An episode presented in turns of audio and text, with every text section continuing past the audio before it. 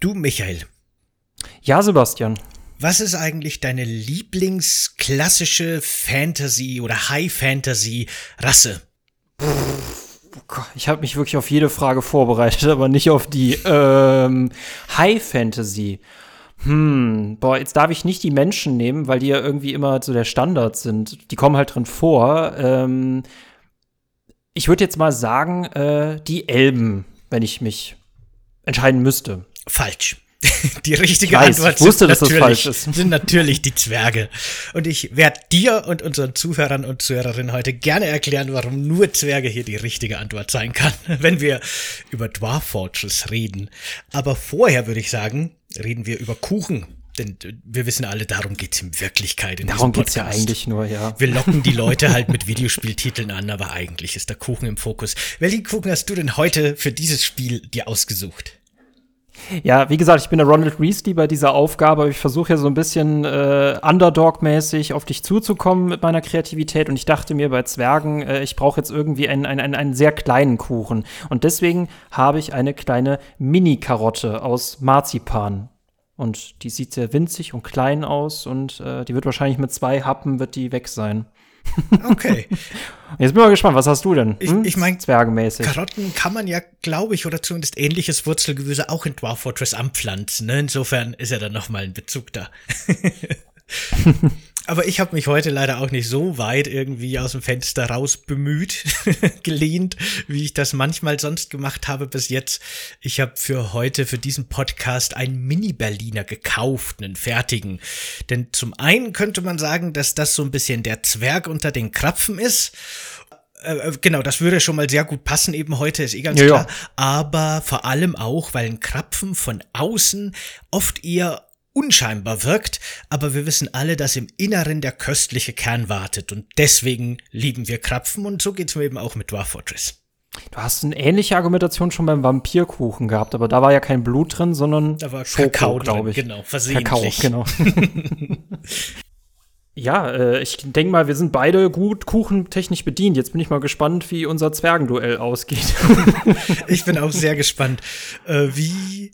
Äh, Ich meine, Dwarf Fortress ist ja ein, für alle, die es noch gar nicht kennen, ein unglaublich komplexes Spiel, muss man sagen. Eine unglaublich komplexe Simulation. Das Spiel heißt mit vollständigem Namen Slaves to Amok, God of Blood Capture to Dwarf Fortress. Aber meistens wird es einfach nur Dwarf Fortress genannt. Wird von einem winzigen Studio namens Bay 12 Games entwickelt, über das ich nachher gern noch ganz viel reden würde. Aber äh, dazu kommen wir noch und ist wirklich eben so ein kleines Zwei-Mann-Team, das auf Wikipedia als Construction and Management Simulator und Roguelike und Indie-Game gelistet wird. Und das ist zwar alles wahr, das trifft zu, aber es ist halt irgendwie ein bisschen unzureichend, weil Dwarf Fortress ist schon auch einfach, glaube ich, kann man sagen, so ziemlich die komplexeste Weltsimulation, die es so frei verfügbar zum Download gibt im Videospielbereich noch dazu. Wie konntest du dich denn jetzt so innerhalb von unserer relativ kurzen Zeit, die wir immer als Vorbereitung haben auf die einzelnen Podcasts, auf dieses unglaublich komplexe Spiel, das auch noch so benutzerunfreundlich ist, da werden wir bestimmt auch noch viel drüber reden, einarbeiten, vorbereiten. Wie ging's dir da? Man müsste jetzt eigentlich so previously on CCG einblenden, als du noch äh, beim letzten Mal angekündigt hast, dass ich extrem verwirrt sein werde und du dann quasi nur eine Stunde lang durchreden wirst. Und ja, äh, schön, du hattest komplett recht gehabt. Äh, ich habe Dwarf Fortress gestartet, mich gefragt, was du mir da aufgetischt hast und ähm, es ist Ah, ich war, ich war von Anfang an komplett überfordert und ich hatte das Gefühl, äh, wie die Leute in Matrix ja immer auf diese Bildschirme starren mit diesen ganzen Nullen und Einsen und was auch immer. Und so ist es, als ob ich bei Draw Fortress auch auf irgendein Codegewitter starre und dann mich anstrengen muss, darin Sachen zu erkennen. Ähm, es war ultra komplex und ich glaube, ich habe beim, ich habe jetzt mehr gelernt, wie es wahrscheinlich funktioniert, als dass ich wirklich viel selber spielen konnte. Also ich war wirklich überfordert und du hast dein Versprechen gehalten. und ich werde mich dafür revanchieren. ich glaube, das ist ganz normal, die Erfahrung, die du mit Dwarf Fortress gemacht hast. Äh, ich wirklich, ich spiele das Spiel immer wieder sehr gerne, mit teilweise Jahren dazwischen Pause, weil sich das Spiel ja immer noch weiterentwickelt. Das ist ja immer noch in der Alpha-Phase. Und ähm, ich brauche jedes Mal wieder gut eine Woche, um da wieder richtig reinzukommen und die ganzen Funktionen wieder neu zu lernen, weil es einfach echt super umfangreich ist und immer umfangreicher wird. Das ist schon sehr crazy und sehr cool und ich kann total verstehen, dass du da überhaupt nicht so reingefunden hast auf die Schnelle. Und diesen Vergleich mit den Matrix-Bildschirmen nehme ich auch immer gern, wenn ich Dwarf Fortress beschreibe. Denn wenn man dann mal das Spiel gelernt hat und lesen kann überhaupt, was das Spiel da einem kommunizieren will auf diesem Bildschirm, dann fühlt man sich wirklich wie so ein äh, Matrix, ähm, Pilot. Operator. Operator, mhm. genau. Genau. Das ist sehr schön. Ja, genau. Wollen wir ein bisschen auf die, erstmal, bevor wir auf das Spiel eingehen, auf die Geschichte von Dwarf Fortress eingehen, weil die allein finde ich schon super spannend. Ähm, ich bin sehr gespannt, was du äh, ergänzen kannst, denn ich weiß nicht sehr viel. Ich kann nur sagen, es stammt, wie gesagt, von zwei Brüdern, von Tarn und Zack Adams, die das ich glaube, so 2002 haben sie mit der lockeren Entwicklung gestartet und 2006 sind sie dann richtig reingegangen. Und was ich gesehen habe, ist, dass das letzte Update im Januar 2020 erschienen ist. Was ich sehr sympathisch finde, ähm, es sollte eigentlich mal auf Steam erscheinen und bisher ist immer noch auf Steam angegeben als Veröffentlichungszeitraum. Zeit ist relativ. ja. Und das äh, ist das, was ich weiß. Was weißt du denn darüber? also grundsätzlich stimmt das alles so. Aber da gibt es noch viele kleine Geschichten, die man da ergänzen könnte. Weil Tarn Adams, der eine der beiden Brüder, der im Grunde so ein bisschen der Hauptprogrammierer des Ganzen ist, der das Projekt auch gestartet hat, ähm, hat einen Doktor in Mathematik und gilt als ziemlich genialer Mathematiker, was das angeht. Der wollte allerdings aufgrund von Leistungsdruck und psychischen Problemen halt nicht mehr den akademischen Pfad verfolgen. Das war ihm einfach zu viel. Und der wollte sich eigentlich schon viel früher, bevor die eben mit Dwarf Fortress begonnen haben, zur Ruhe setzen oder zumindest in ein anderes Gefilde wechseln. Aber weil er eben so ein ziemlich genialer Mathematiker ist, hat ihm dann die Texas AM University 50.000 Dollar gezahlt, damit er noch ein Jahr bei ihnen bleibt. Das ist schon eine ziemlich coole Prämie, mhm. finde ich, für ein Arbeitsjahr. Und das ja. Geld hat er dann genommen, den Deal hat er angenommen und damit hat er dann im Grunde Bay 12 Games so ein bisschen gegründet oder zumindest professionalisiert und eben mit dem Startkapital angefangen an Dwarf Fortress zu arbeiten. Und ja, genau, das Ganze jetzt eben schon seit äh, 2002, da ging es quasi los, also seit 20 Jahren. Und 2010 meinte er mal, dass die Entwicklung mindestens noch 20 Jahre dauern wird, bis man die Versionsnummer 1.0 erreicht. Also wir WTF. haben auf jeden Fall noch fast 10 Jahre vor uns, bevor das Spiel fertig ist. Aber ich, wie gesagt, finde es lustig, dass es halt immer noch nicht auf äh, Steam verfügbar ist. Es ist ja auch nur über deren Website verfügbar. Und ich finde es halt cool, doch, auch wenn es nicht fertig ist, dass es ja auch, wie du schon in der letzten Folge meintest, und auch einen sehr einsteigerfreundlichen Patch gibt, einsteigerfreundlich jetzt in Anführungszeichen. Also so, wie es sich für Draw Fortress gehört. Aber äh, ja, ein unglaublich interessantes Spiel, vor allem auch mit einer sehr interessanten äh, Hintergrundgeschichte. Äh, die Steam-Version ist ja wirklich jetzt so ein bisschen ein, ein Ableger, an dem aktuell gearbeitet wird, der dann echt mit so Komfortfunktionen wie Maussteuerung daherkommt, was es aktuell in Dwarf Fortress eben noch nicht gibt. Mhm. Ähm, das ist allerdings wirklich dann eine eigene Version von dem Spiel, die dann eben auch was kostet. Es wird aber trotzdem weiterhin die Freeware-Version geben, die aber dann weiterhin wahrscheinlich, so wie es aussieht, mit ASCII-Grafik daherkommen wird, also mit bunten Symbolen, Zahlen und Buchstaben statt Grafiken und äh, die auch verschiedene Komfortfunktionen nicht haben wird. Aber genau, das ist im Grunde so ein bisschen der Unterschied aktuell. Momentan finanziert sich das Projekt, weil es ist ja immer noch free to play, also freeware besser gesagt, kostenlos zum Runterladen über Patreon. Und da nehmen die beiden Brüder aktuell monatlich immerhin über 11.000 Dollar ein. Also das hat schon so seine okay. Fangemeinde gefunden. Was ich ja total faszinierend finde, dass so ein, äh, tut mir leid, Retro-Spiel immer noch heute so stark gefeiert wird. Also äh, da fallen mir andere Strategiespiele ein, die bis heute in der Nische versunken sind, aber das scheint ja wirklich eine sehr, sehr aktive Community zu haben und mit 1100 pro Monat Äh, die sind, äh, die sind lebendig. Also, na, mein Respekt. Also dafür, dass das wirklich so aussieht, als würde es auf einem Toaster laufen, aber ja. Deswegen auch eben meine Krapfen-Analogie, weil wie du schon sagst, es sieht so aus, als wäre es einfach ein uraltes, seltsames Aufbauspiel. Und wenn man dann mal wirklich in diesem Dwarf Fortress-Modus drin ist und sein, sein Dwarf Fortress aufbaut, seine Festung aufbaut, wirkt es auch auf den ersten Blick erstmal wie ein relativ normales Basenmanagement Aufbaumanagement-Spiel, aber dahinter steckt eben so super viel mehr. Und ich glaube, das ist auch das Faszinierende, was es das Spiel so lebendig hält. Und das wird ja immer komplexer und immer mehr ausgebaut. Ich habe schon gesagt, der Tarn, Tarn Adams ist ja eben ein Doktor der Mathematik und der hat sich schon immer vor allem für das Simulieren von Welten interessiert. Dwarf Fortress ist ja bei weitem nicht das erste Spiel, das er oder er auch gemeinsam mit seinem Bruder entwickelt hat. Ähm, eins der bekannteren war zum Beispiel quasi der direkte Vorgänger von Dwarf Fortress, Slaves of Armok, Bl äh, God of Blood. Das war noch ein Third. Das war dieses 3D-Spiel. Genau, genau. Ne? Das war so ein hm. Third-Person-Hack-and-Slay-Spiel, so ein bisschen Diablo-mäßig. Aber auch da wurde quasi eine gesamte, ein, also eine Galaxie, glaube ich, wurde da simuliert mit äh, mehreren tausend Planeten, die alle über ein eigenes funktionierendes Ökosystem verfügen und die Kreaturen in diesem diesem, in dieser Welt hatten keine HP oder irgendwas in der Art, sondern wirklich simulierte Körper mit verschiedenen Hautdicken und Muskelstrukturen und Knochen. Und auch die Waffen, die man selber benutzen konnte, waren halt einfach aus irgendeinem Material. Und je nachdem, wie stark du mit welchem Material auf was für ein Tier haust, machst du so und so viel Muskeln oder Knochen oder ähnliches kaputt.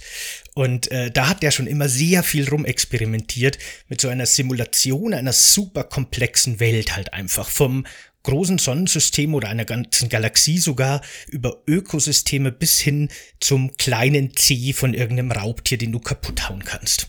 Da sieht man mal, was umsetzbar ist, wenn man bei der Grafik spart. Ne? genau. Also, da sollte sich Starfield eigentlich mal mit ihm kurz schließen, ja. das stimmt. Und genau, eben wenn, obwohl jetzt wahrscheinlich die meisten oder viele von Dwarf Fortress noch nie was gehört haben, ist das in Programmiererkreisen und in auch so Kunstkreisen schon ein ziemlich bekanntes Spiel auch. Also man weiß, dass das zum Beispiel maßgeblich Minecraft oder Rimworld beeinflusst hat. Also das war eine große Vorlage. Das wäre nämlich meine Frage gewesen, aber da hätte ich gleich eine andere Frage. Wie bist du denn, mein Lieber, darauf überhaupt aufmerksam geworden? Also mich hat damals mein ehemaliger Mitbewohner zu Studienzeiten auf das Spiel aufmerksam gemacht. Deswegen habe ich da jetzt gar keine so spannende Geschichte dazu. Oh. Ich, weiß nicht, ich weiß nicht genau, wie der das entdeckt hat. Aber genau, der hat mir das gezeigt und erklärt. Und ich habe ein bisschen gebraucht, um zu verstehen, was jetzt da genauso faszinierend ist an dem Spiel.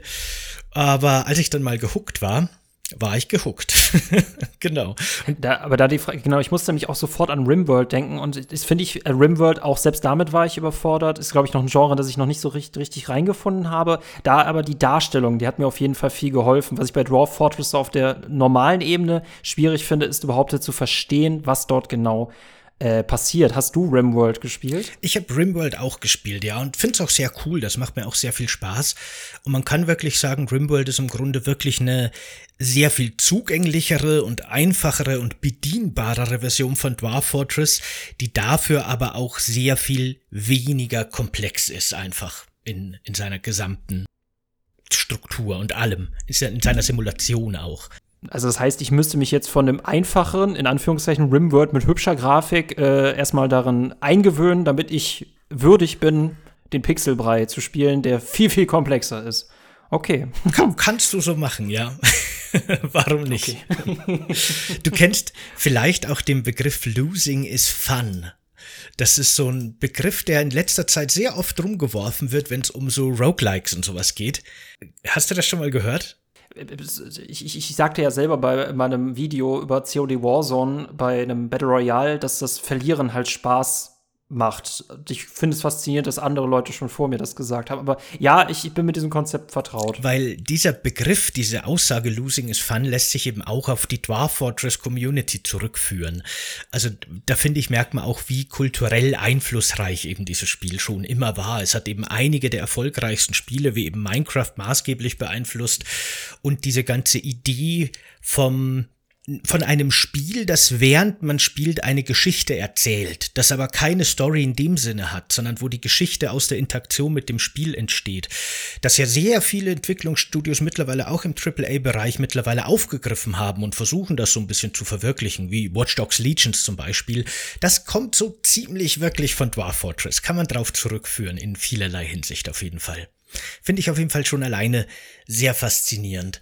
Aber ich glaube, jetzt müssen wir schon langsam damit anfangen, zu erklären, was genau Dwarf Fortress eigentlich ist. Weil wir reden schon ziemlich viel drum Ja, erklär, erklär mir mal, erklär, ne, ja, erklär mir mal, äh, äh, ne, wie, was war denn jetzt so deine krasseste Zwergenfestung? Weil meine äh, hat fünf Minuten überlebt. Also, bevor wir jetzt in den Dwarf Fortress Modus gehen, möchte ich mal noch ganz kurz eine kleine Exkursion machen äh, in die Weltgenerierung von Dwarf Fortress. Also man muss sich das Ganze im Grunde so vorstellen. Man startet ein neues Spiel und hat dann erstmal den Knopf quasi Spiel starten Optionen und beenden oder irgendwie so ähnlich. Wenn man dann auf Spiel starten geht, wird man erstmal aufgefordert, dass man so ein paar Parameter einstellt und anhand dieser Parameter, wie zum Beispiel Größe, Länge der Geschichte, Bestienanzahl, wird dann eine Welt generiert. Und das kann schon mal echt lange dauern, bis so eine Welt fertig generiert ist weil sie eben auch wirklich sehr komplex ist. Weißt du noch, was du für Einstellungen genommen hast und wie lange du warten musstest, bis deine Welt fertig war? Ich habe einfach das genommen, was, äh, da ich wollte nicht viel verstellen, deswegen habe ich einfach das genommen, was dort stand. Und ich hatte auch letztens jetzt ein Video dazu gesehen. Er meinte, man kann sich auf jeden Fall währenddessen ein größeres Gericht zubereiten mit Salat, weil es muss sie laden, dann muss es noch mal weiter laden. Und wenn man dann spielen möchte, also sobald die Welt generiert ist, man möchte spielen, gibt's noch einen Ladebereich. Also am Anfang heißt es echt viel warten. Genau.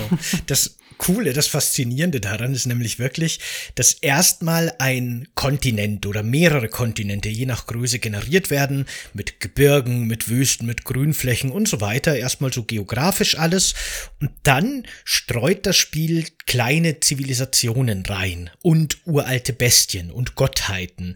Und dann beginnt die Interaktion mit diesen teilweise gut fünfstelligen Figuren, je nach Einstellung, also gut 20, 30.000 Geschöpfe, die da leben, untereinander und mit dieser Welt. Und da wird wirklich jedes Jahr einzeln generiert und auch jeder Monat, jeder Tag sogar im Grunde, aber halt immer in so Jahresschritten. Und das wird dann eben hinten raus echt sehr, sehr komplex, weil es entwickelt sich eben durch diese zufällige Generierung tatsächlich so eine Mythologie und eine Geschichte für diese Welt. Ich habe zum Beispiel eine Welt erschaffen, die ist sehr klein gewesen. Also ich habe eine sehr kleine Größe genommen, habe allerdings die Zeit, die generiert werden soll, auf Maximum, äh, Maximum gestellt. Also 1000 Jahre werden dann quasi simuliert. Das hat schon mal ziemlich lange mhm. gedauert.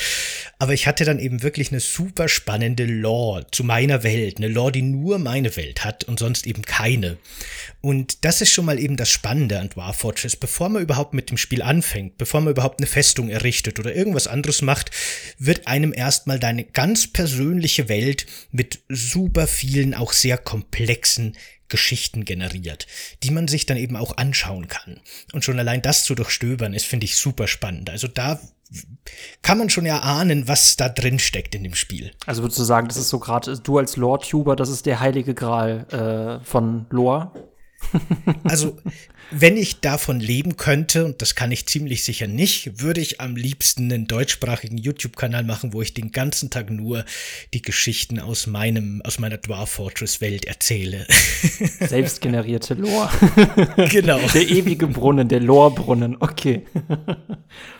Ich habe zum Beispiel, ich, ich, ich halte heute leider super viel Monologe. Es tut mir echt leid, dass ich dich da nee, so wenig alles zu gut. Wort ich bin gerne in dieser Vorlesung, deswegen ich höre gerne zu. Okay. Ich habe nämlich mal eine Geschichte mir rausgesucht von einer Zwergin. Das ist eine von 23.000. Ich habe zugegebenermaßen eine der interessanteren Geschichten mir rausgepickt, aber ich habe jetzt auch nicht lange gesucht. Also solche Geschichten sind durchaus relativ normal in Dwarf Fortress und die würde ich jetzt dir einfach gerne mal kurz vortragen. Ja, bitte doch. Die Lebensgeschichte von Dodok Rätselrand. Ich habe die ganzen Namen und sowas vom Zwergischen ins Deutsche übersetzt. Also vielleicht war die Zwerg Fragenbedeutung, weil natürlich hat das Spiel eine eigene Sprache, ein bisschen anders als die deutsche, die ich jetzt raus transportiert habe, aber ne, nur, nur zur Einordnung. So. Die Geschichte von Dodok Rätselrand. Jetzt pass auf.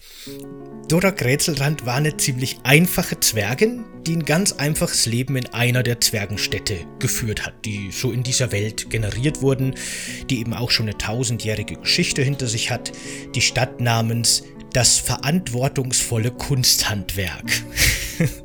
Und Dudak ist also in dieser Stadt geboren und hat da 72 Jahre lang nicht wirklich viel gemacht, muss man sagen. Allerdings hatte sie schon immer Ambitionen. Auch das kann man eben nachsehen. Zwerge haben, also nicht nur Zwerge, alle Lebewesen in der Welt haben Bedürfnisse, Wünsche, Ziele und so weiter.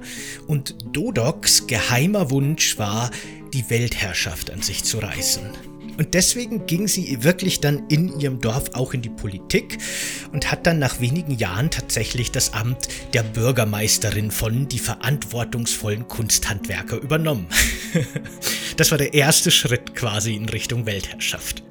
Dann hat sie als Bürgermeisterin einen männlichen Zwerg namens Tosit weit verbreitli die kupferne Sprachlosigkeit der Kälte kennengelernt. Schon mal ein sehr geiler Name, oder? Ja, oh Gottes Willen, ja. Mhm. Und natürlich, wahrscheinlich aufgrund des Namens, hat sie dann Totzi weit verbreitet die kupfernde Sprachlosigkeit der Kälte auch geheiratet. Der Mann war allerdings echt ein ganz schlichter Kerl. Der hatte keine großen Ambitionen wie sie. Nix, wie, nix von wegen Weltherrschaft und sowas. Der war Profi-Wrestler und Berufssoldat und sein großer Traum war es, eine Familie zu gründen. Mehr wollte der nie erreichen in seinem Leben. Ich meine, wenn man schon so einen Nachnamen hat, dann braucht man auch nicht mehr viel zu machen. eben, eben. der hat alles erreicht schon von Geburt an, ja. wahrscheinlich mit dem Namen. Ähm, Genau, die beiden hatten dann zehn Jahre lang eine relativ ereignislose äh, Ehe. Er hat sie ein bisschen im Ringen unterrichtet und die beiden hatten ganze sieben Kinder in dieser Zeit. Und insgesamt war es scheinbar ein sehr ruhiges und gutes Leben zwischen Profi-Wrestler und Bürgermeisterin. Aber dann kam es plötzlich zu einer großen Tragödie. Im Alter von 82 Jahren hat Dodok Rätselrand, für eine Zwergin übrigens noch kein Alter, die werden 200 ich wollte gerade schon sagen hier. Also ja, wirklich. ja. Mhm. Nee, nee. Äh, hat sie bei einem Angriff von einem Zyklopen auf ihre Heimatstadt ihr jüngstes Kind verloren. Das war noch ein Säugling und das würde, wurde von einer Zyklopin, die die Stadt überfallen hat, erschlagen. Und das hat Dodok eben überhaupt nicht verkraftet. Die geriet dann in eine existenzielle Krise und hat eine panische Angst vor dem Tod und auch ihrem eigenen Tod entwickelt und wurde deswegen streng religiös und hat sich an eine örtliche, eine örtliche Gottheit gewandt, Osot, eine Zwergengöttin, die mit Tod in Verbindung gebracht wird. Also man kann sagen, die Zwergengöttin des Todes. Die wurde dann von ihr verehrt. Scheinbar hat das Ganze die Ehe zwischen Dodok und Totzi nicht verkraftet, leider. Die ist dann zerbrochen, es kam zu einer Scheidung.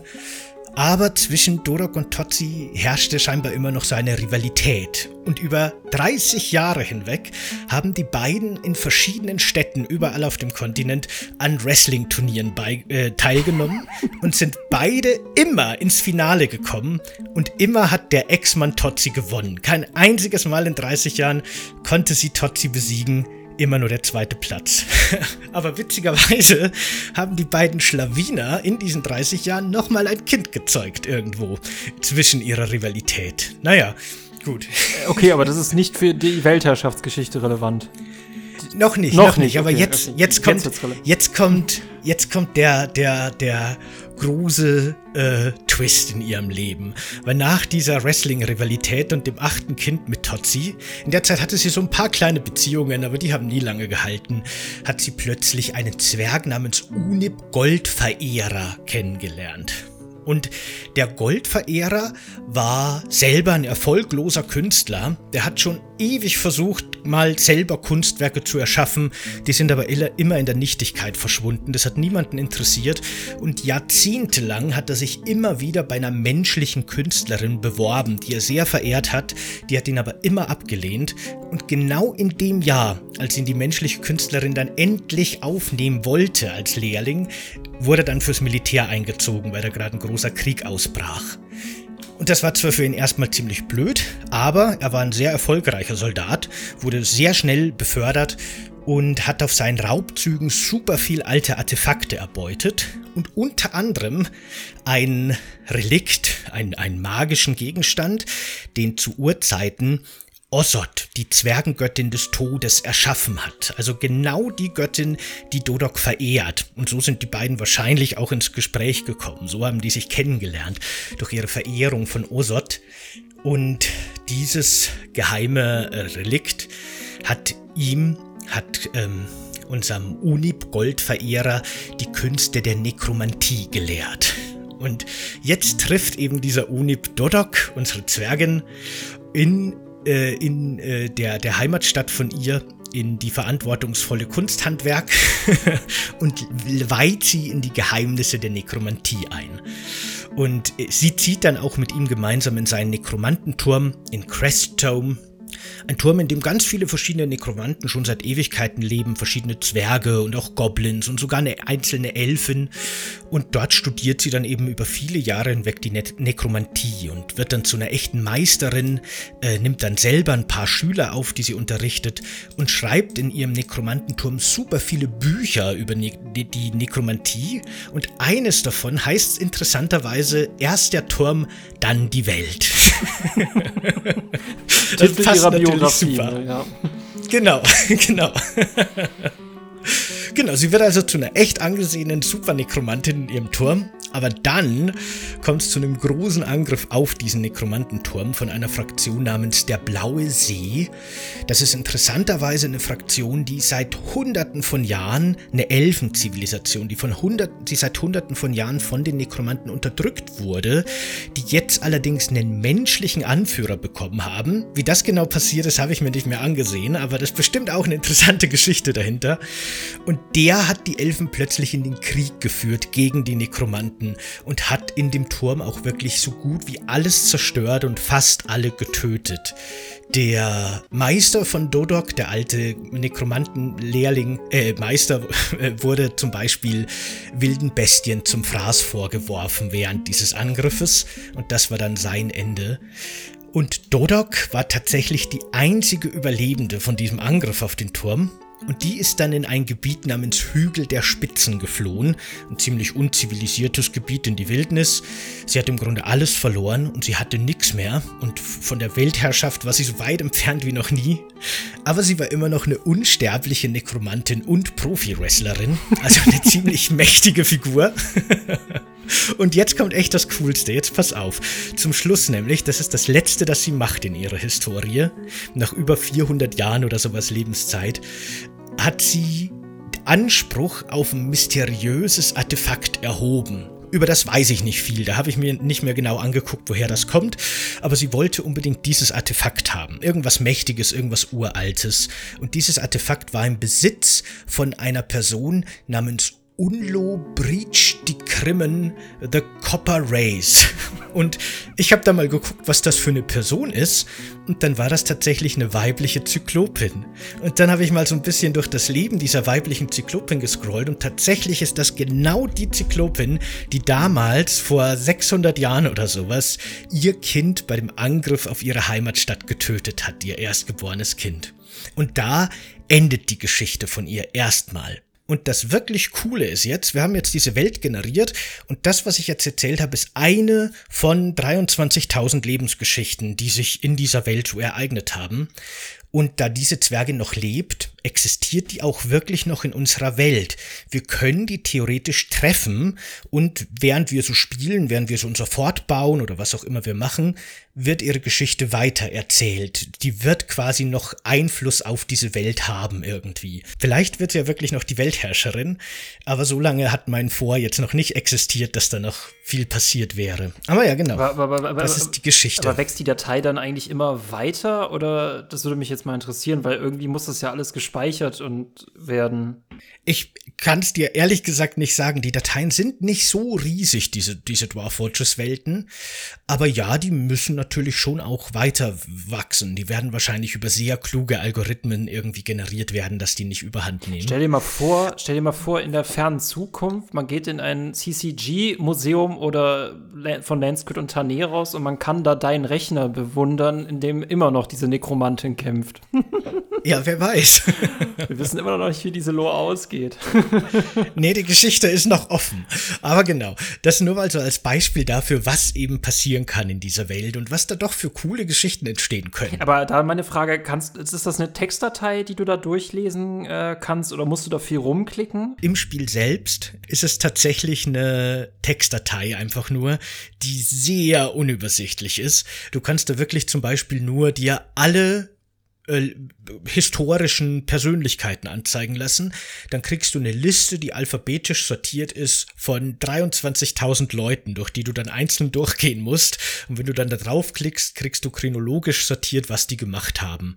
Aber woher hast du dann diese, diese Geschichte entdeckt, wenn das so viele sind? Das ist eben das Coole. Du hast ja schon gesagt, dass es aus der Community da so Grafikpacks für das Spiel gibt, die das ein bisschen aufhübschen und auch ein bisschen besser spielbar machen. Und es gibt natürlich auch Tools, die deine Dwarf Fortress Datei auslesen und dir die Geschichten schöner aufbereiten. Da hast du dann auch Hyperlinks drin, da kannst du auf verschiedene Namen klicken, dann wirst du direkt zur Geschichte von der Person weitergeleitet. Die Dateien oder die Programme generieren dir Stammbäume, damit du gleich die Verwandtschaftsverhältnisse dir anschauen kannst und so weiter. Also da gibt es sehr viele Komfortfunktionen, damit man sich diese Geschichten wirklich schön durchlesen und schön nachrecherchieren und zurückverfolgen kann, was das Spiel so echt, also, boah, im, im Spiel selbst müsstest du halt mit Stift und Zettel da sitzen, müsstest dir Notizen machen und sagen, okay, jetzt hat die den und den Zwerg getroffen, jetzt gehe ich ins Hauptmenü und suche mal unter V den Zwerg Ferdivix irgendwas und dann klicke ich da drauf und dann scroll ich in seiner Zeitlinie, bis es zu dem Treffen kommt und so weiter. Und okay, okay, mit diesem externen okay. Programm geht das viel, viel, viel leichter und komfortabler. Okay, Dwarf Fortress heißt, also dafür, dass die, die Namen ja immer so mega komplex sind von dem Spiel, heißt es ja eigentlich Lore Generating the Game, ne? Also. genau. äh, aber da meine Frage, wer ist da eigentlich der Autor oder ist das zufällig eine spannende Geschichte? Weil ja, die war ziemlich spannend und ich wundere mich, dass wir noch nicht den Spoiler-Part eingeleitet haben, weil du gerade diese Geschichte komplett alle Spoiler verraten hast. Aber äh, ich frage mich, wie, wo, auf welchem System basiert das, dass das spannend wird? Also, das müsste ja eigentlich komplett random sein es ist ja eben auch komplett random. Und das ist ja das Bekloppte an diesem Spiel. Das ist ja das Verrückte. Diese Geschichten passieren so, wie sie passieren, weil jede einzelne Person halt wirklich Bedürfnisse hat und Ängste hat und auf andere Personen trifft und dann gibt's quasi Überschneidungen, dann gibt's Konkurrenzverhältnisse, dann gibt's Abneigungen und dadurch treffen die Entscheidungen, wie es weitergeht. Und so passieren diese Geschichten. Wie das Ganze jetzt mathematisch funktioniert, kann ich dir natürlich nicht erklären und auf welchen Algorithmen das basiert, aber auf jeden Fall ist diese Geschichte halt schon eine sehr einzigartige, aber keine ungewöhnliche für Dwarf Fortress. Sowas passiert halt einfach in der Welt, weil die einzelnen vielen, vielen, vielen tausend Personen dieser Welt halt alle so ihre eigenen Ziele verfolgen. Jetzt gibt's natürlich ganz viele Zwerge oder auch Goblins oder Menschen, die werden geboren, heiraten, haben ein paar Kinder und dann sterben sie und ihre Geschichte ist zu Ende im Großen und Ganzen. Aber darunter gibt's dann eben auch viele hundert mindestens in jeder Welt, wenn nicht tausend, die eben so dieses Niveau auf jeden Fall haben von unserer Rodok-Rätselrand. Aber da, da, da frage ich mich, äh, äh, wozu dann noch selber spielen, wenn wir auch einfach diese Geschichten passieren lassen können?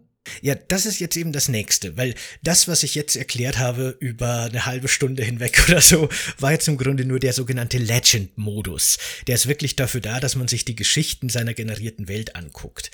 Es gibt ja dann noch den Dwarf Fortress-Modus, der so ein bisschen der Hauptmodus ist, wie der Name schon sagt, und den Adventure-Modus. Ähm, auf den Adventure-Modus, das erkläre ich jetzt kurz, weil da kann ich gar nicht so viel dazu sagen, weil da kenne ich mich selber nicht gut aus.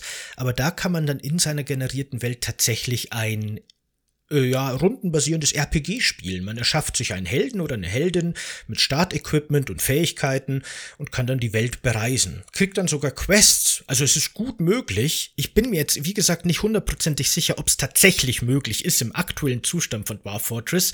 Aber denkbar wäre es, dass ich zum Beispiel im Adventure-Modus, während ich die Welt bereise, auf unsere unsterbliche Nekromantin treffe und die gibt mir dann die Quest, dass ich für sie diese Zyklopin erschlage. So muss man sich das vorstellen.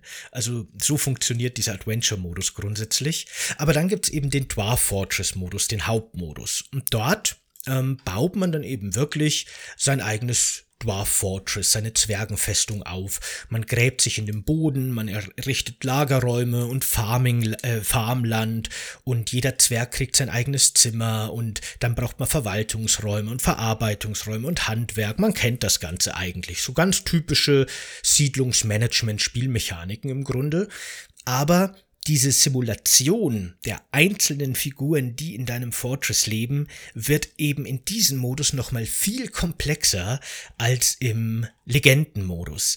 Weil hier wird jetzt wirklich, wie schon im Vorgängerspiel, das ich am Anfang schon erwähnt habe, jeder Körper von jedem Zwerg einzeln simuliert. Und so kann quasi jeder Zwerg sich auch Krankheiten oder Verletzungen zuziehen, die dann vielleicht nicht so gut heilen, vielleicht müssen einzelne Gliedmaßen amputiert werden, vielleicht verliert jemand durch irgendeinen blöden Unfall einen kleinen Zeh und all das wird gespeichert und wird Teil von diesem Zwerg. Und zusätzlich haben all diese Zwerge auch ihre eigene Psyche. Die können auch auch psychisch sehr angeschlagen werden. Die können durchdrehen und amok laufen.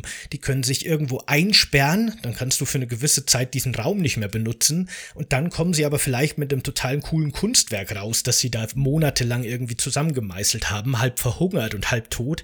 Da kann einfach unglaublich viel passieren, weil eben all diese Zwerge eben super komplex, detailliert, körperlich wie psychisch simuliert werden.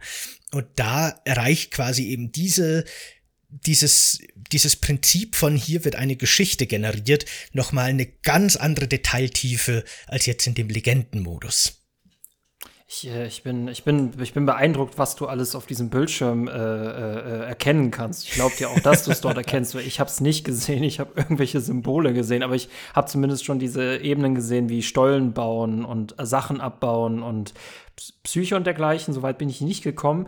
Äh, ich finde es noch lustig, weil man halt sich von Cyberpunk 2077 er erwünscht hat, dass es halt so ein ultra komplexes Spiel ist mit so ultra komplexen Universum. Und es war ja von vornherein klar, dass es nicht möglich ist.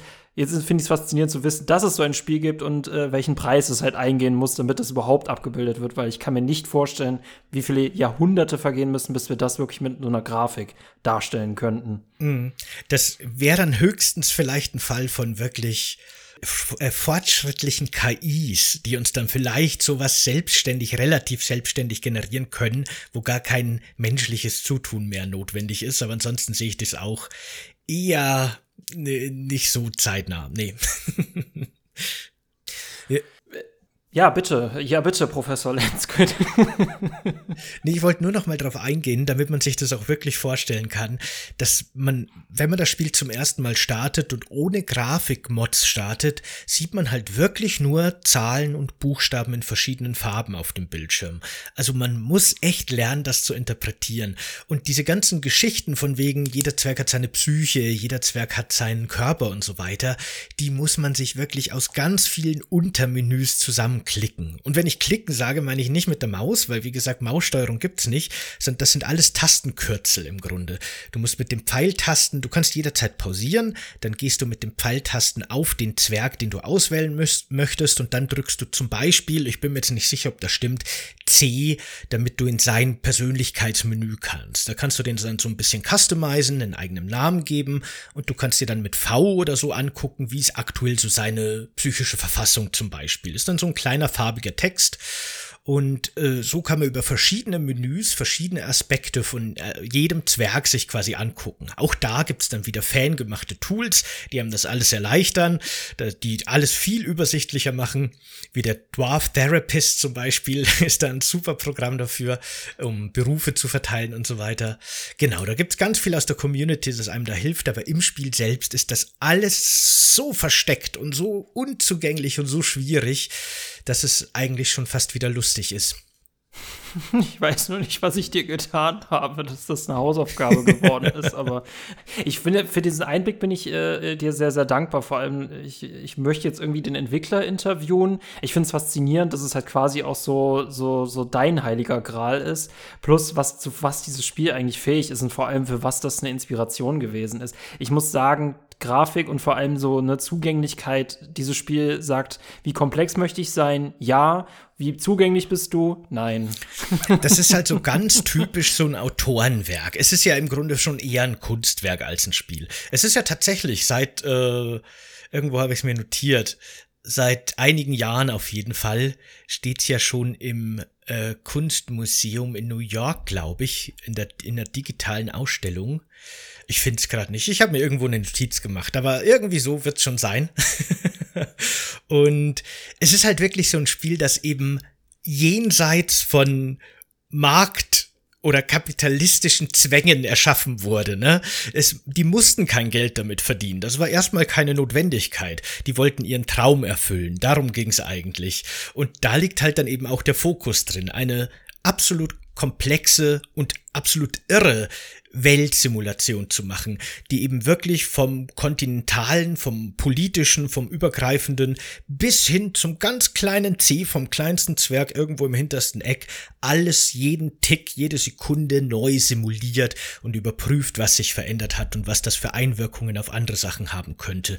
Darum geht's im Endeffekt. Und man merkt halt diese, diese Darstellung und diese Interaktion, das war so eine Notwendigkeit. Die hat man halt auch gemacht, mhm. damit es irgendwie als Videospiel durchgeht. Aber das war nie der Fokus, glaube ich. Das war nie das, was man eigentlich erreichen wollte. Aber ich hoffe echt, das wäre so ein bisschen mein Traum, dass die Steam-Version, die ja vielleicht tatsächlich noch irgendwann erscheint, tatsächlich relativ, so ne? eben, die, da, dass die tatsächlich so zugänglich wird, dass die dieses Spiel dann auch für eine breitere Masse zugänglich macht, weil eben diese Faszination, die sich da unter der Oberfläche verbirgt, die ist total crazy. Das waren jetzt wirklich nur so ganz kleine Beispiele von dem, was in dem Spiel überhaupt passieren kann. Und da kratzen wir auch in dem Podcast hier leider nur an der Oberfläche. Ich fand's äh, mutig von dir, dass du dachtest, dass eine Stunde ausreicht. Du hättest ja gleich zehn Stunden blocken müssen. ja.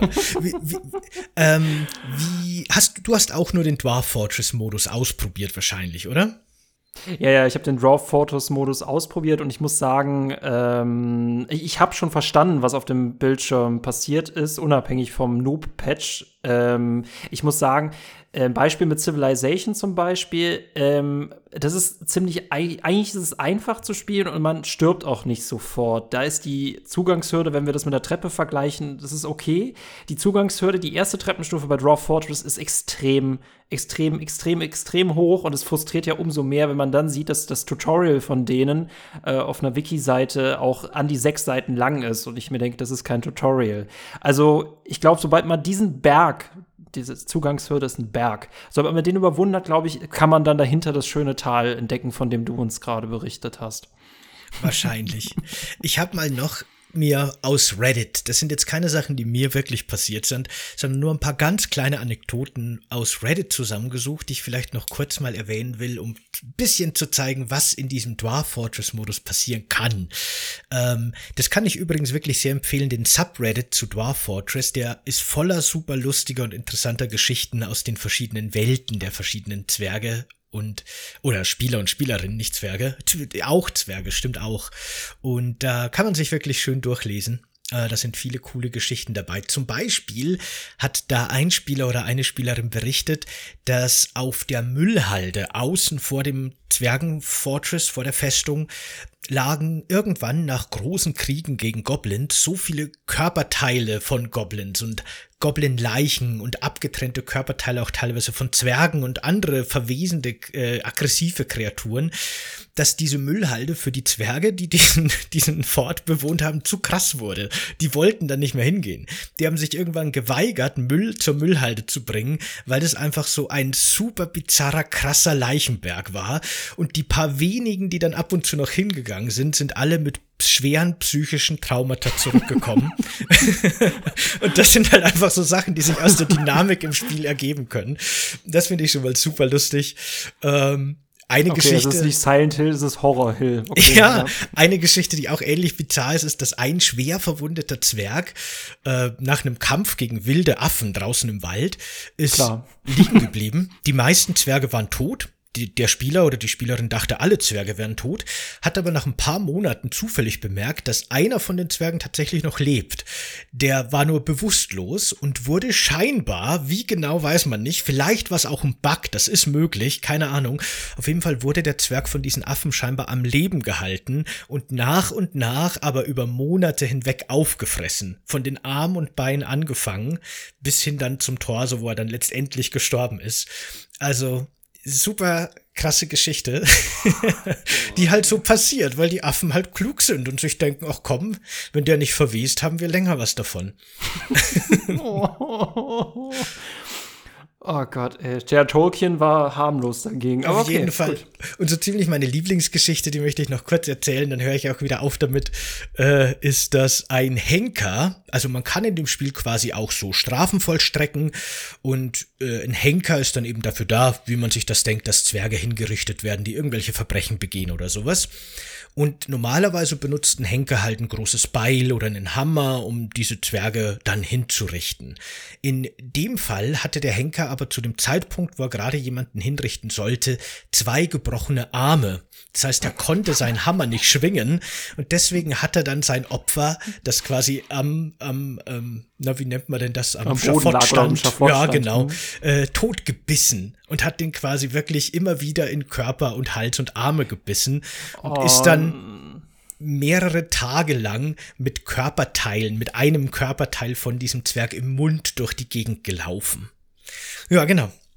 Ich hätte es jetzt irgendwie lustiger gefunden, wenn er ihn zu Tode gekopfnusst hätte. ja, das wäre auch nicht, nicht, also wäre auch denkbar, glaube ich, aber er hat sich fürs Beißen entschieden.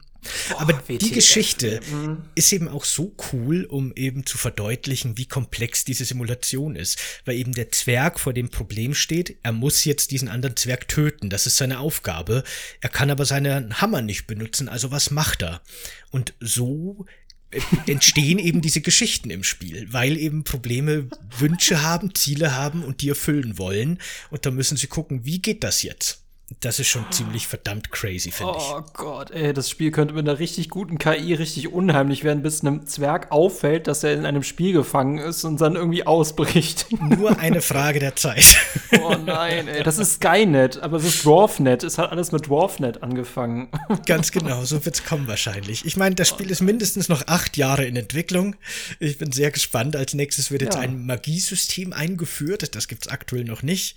Mal schauen, was dann die nächsten Jahre noch so kommt an super komplexen Simulationsmechaniken. Äh, bin ich schon sehr gespannt. Ich muss unbedingt nochmal Terminator gucken, weil ob es 2030 gewesen ist, äh, dann wird nämlich Dwarf Fortress 1.0 veröffentlicht und heißt dann Skynet wahrscheinlich. Wahrscheinlich. Äh, Aber das ist unglaublich in, interessant, ja. Hm. In Terminator geht doch die Welt schon in den 90ern oder so unter, ne? Glaube ich. Aber egal. andere, andere Folge, andere Folge. Ja, es gibt ja verschiedene Zeitstränge und so, du hast recht. Ich habe das fast gar nicht aufgemacht, sorry, ich bin nur dagegen getreten, ja. Ja, ja, okay. Ach ja, oh herrlich. Ja, eigentlich ist das, glaube ich, alles, was ich über Dwarf Fortress erzählen wollte. Ich, meine Hoffnung war halt einfach wirklich in diesem Podcast so ein bisschen wenigstens begreifbar zu machen, wo die Faszination dieses Spiels liegt. Weil die ist wirklich, wie du schon gesagt hast, unter einem riesigen Berg an Überwindung erstmal vergraben diese wirklich coolen Inhalte. Und die muss man sich eben erarbeiten. Und das ist wirklich nicht leicht. Wie gesagt, immer wieder, obwohl ich das Spiel kenne, bestimmt eine Woche, bis ich da wieder drin bin. Und ja, genau, wahrscheinlich, wenn man es das erste Mal spielt, ohne Tutorials oder so, wahrscheinlich unmöglich fast.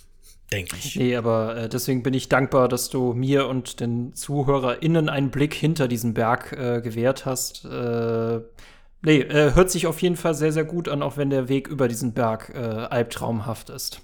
Auf jeden Fall.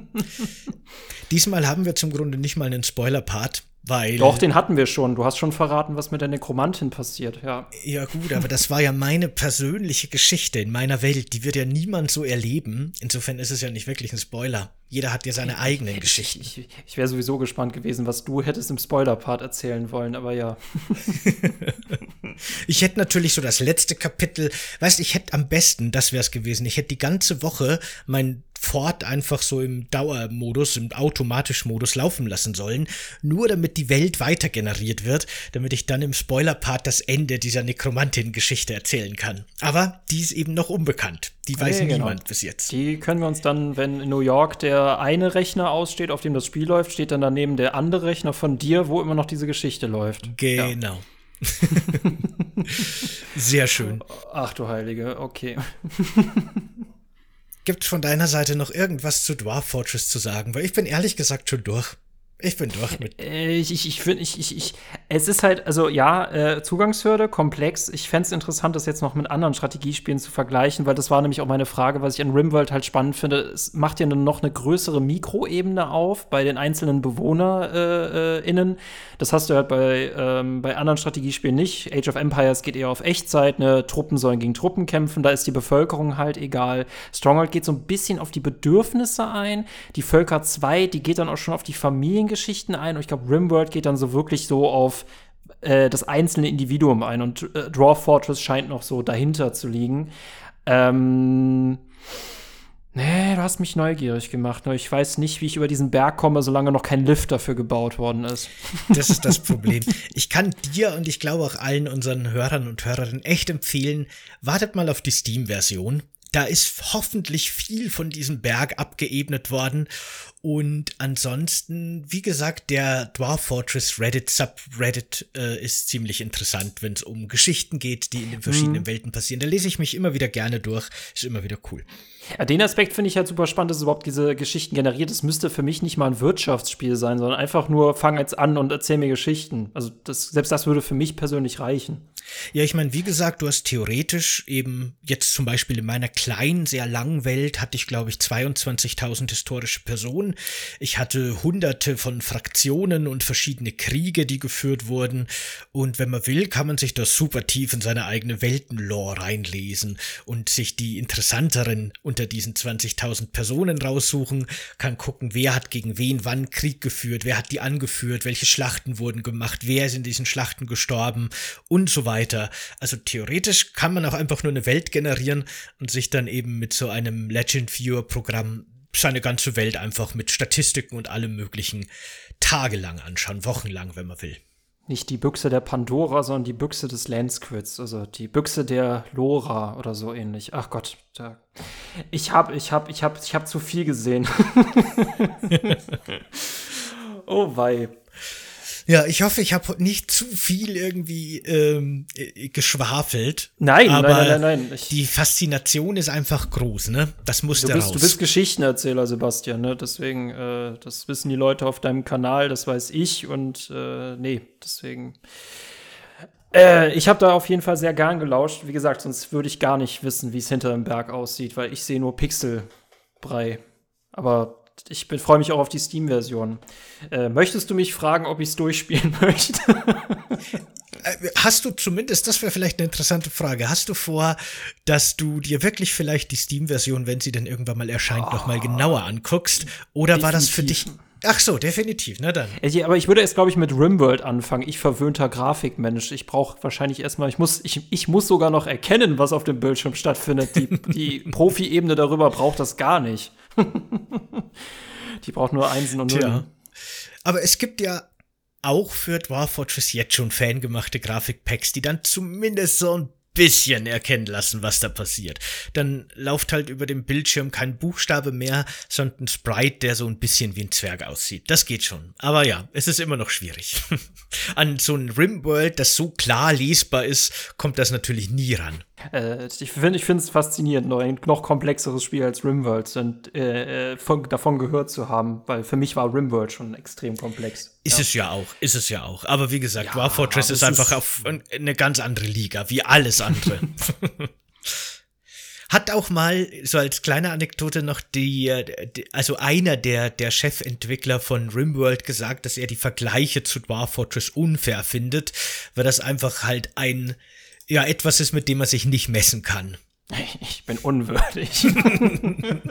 sehr cool. Also sehr cool. Also nee, ich, ich, ich muss sagen, ich fand es schön, 2018 zu sehen, dass Tetris noch sexy sein kann, als dann Tetris Effect rauskommt. Und ich finde es faszinierend, dass dieses Pixelspiel äh, einfach alle anderen so in den Wind schießen kann in diesem einen Aspekt, genau, ist es auf jeden Fall der Champion unangefochten aktuell, das stimmt. Leute, wenn ihr eins hier mitnehmen wollt, habt Respekt vor Indie-Spielen, die ich sowieso niemals Indie-Spiele nennen würde, weil das irgendwie gemein ist, das irgendwie am finanziellen festzumachen. Für mich sind Indie-Spiele immer Underdogs. Und das war, ja, ich habe jetzt Respekt davor, weil ich es nicht in den zwei Wochen fassen konnte und in dieser Stunde auch noch nicht wirklich, aber ja. so ist das. So. Was mich aber dazu bringt, um mich zu revanchieren. Genau. Äh, genau. Wie, wie kann ich dich denn jetzt, wie kann ich mich revanchieren? Womit kann ich dich herausfordern? Was kann ich dir bieten, was so meinen Prozessor zum äh, Spr Sprengen brachte und deinen Prozessor hoffentlich auch zum Sprengen bringt? Die nächste Hausaufgabe für das nächste Mal ist Deathloop von Arcane. Zeitschleifen, täglich grüßt das Murmeltier, James Bond, Austin Powers, John Wick. Fusion. Sehr cool bin ich sehr gespannt drauf. Habe ich noch. Bin sehr gespannt, was du sagst. Ja. ja, genau. Sehr schön. Na gut, dann würde ich sagen, machen wir für heute Schluss. Diesmal habe ich nichts vergessen, oder? nicht so wie nee, in der nee, nee, nee, nee. Das sind Zwerge die geilsten? Ich weiß es nicht. Das weiß ich noch nicht. Ach so, die Anfangsfrage. Zumindest sind Zwerge in Dwarf Fortress die Personen, auch historisch, die so ziemlich die komplexesten Geschichten kriegen. Das, okay, eine neue Seite von Zwergen kennengelernt, alles klar. Okay, in diesem Sinne vielen Dank. Äh, wo kann man diesen Podcast denn hören, den wir gerade hören? An diesen Podcast, den wir gerade hören oder einsprechen oder beides, kann man zum Beispiel auf YouTube hören, auf dem dazugehörigen YouTube-Kanal Coffee Cake and Games. Genauso kriegt ihr den RSS-Feed zu diesem Podcast über jede gängige Podcast-App da draußen, von Apple Podcast bis hin zu Spotify und Google und wie sie alle heißen. Wir würden uns sehr gerne äh, oder wir würden uns sehr über, besser gesagt, einen Like und einen Kommentar auf dem YouTube-Kanal freuen und oder eine 5-Sterne-Bewertung auf den gängigen Podcast-Apps. Beides wäre ziemlich cool von euch, ziemlich nett, würde uns sehr helfen, dass der Podcast mehr Reichweite erreicht und das wäre schon ziemlich gut, würde ich sagen. Ja, finde ich, äh, finde ich auch ziemlich gut, ja. Bin ich Fan von, ja. Na dann, Leute, ihr wisst, was zu tun ist. Vielen Dank. Bis zum nächsten Mal. Ciao. Bis zum nächsten Mal. Ciao.